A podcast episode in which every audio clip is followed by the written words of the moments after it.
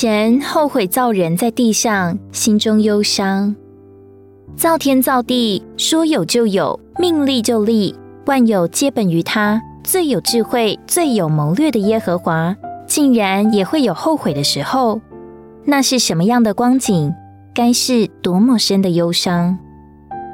原来，从该隐犯罪离开神的面之后，他和他的后代渐渐走了撒旦的路。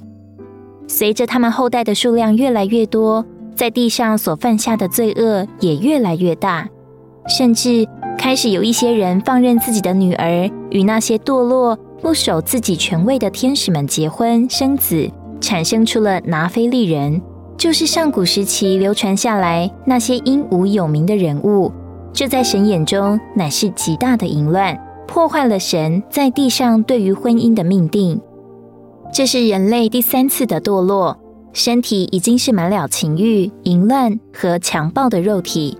这样的败坏叫神恨恶到一个地步，神放弃了，他不再愿意与人相争，不再愿意用灵来帮助人对抗他们里面的背叛和堕落。他下了一个决定，要将他为了自己的旨意所创造的人从地上除灭，当然包括人所管理的一切活物。在全地满了强暴和败坏的光景之中，似乎神已经被撒旦击败，但还有一个人，他是神在地上继续执行他对人原初旨意的一条路。虽然全地都是败坏的，但有一个人在神眼前蒙恩，这人就是以诺的后代挪亚。挪亚生于一个敬虔的世家，承袭了先祖一切属灵的祝福，并走神救赎生命的路。包括亚当救恩的路、亚伯献祭的路和以挪士呼求的路。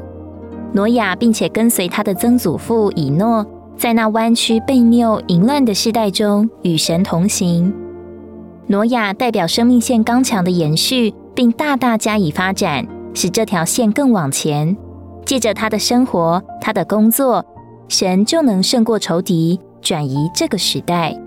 于是。神将自己的心向挪亚打开，将他的秘密启示挪亚。神告诉挪亚，地上埋了血气之人的强暴，因此神要把他们和地一并毁灭。神要使洪水泛滥在地上，毁灭天下。神告诉挪亚，要建造一只方舟，他和他的妻子、儿子、儿媳都要一起进入方舟，以保全性命。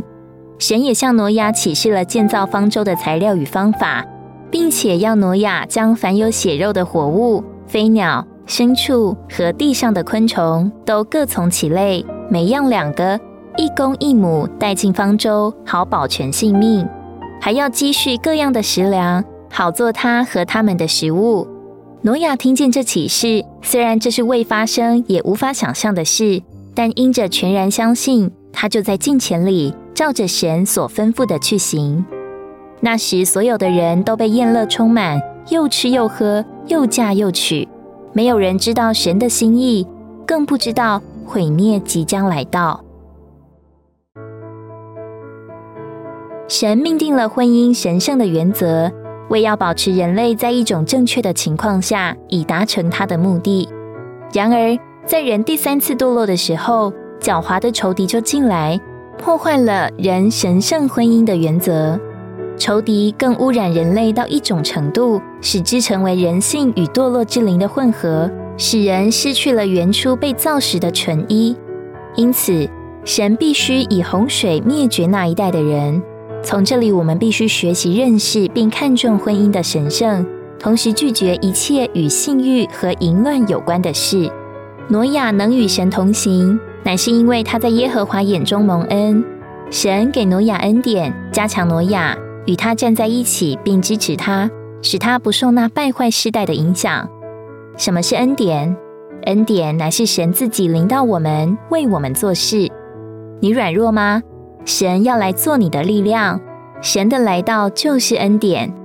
你不能面对你的处境吗？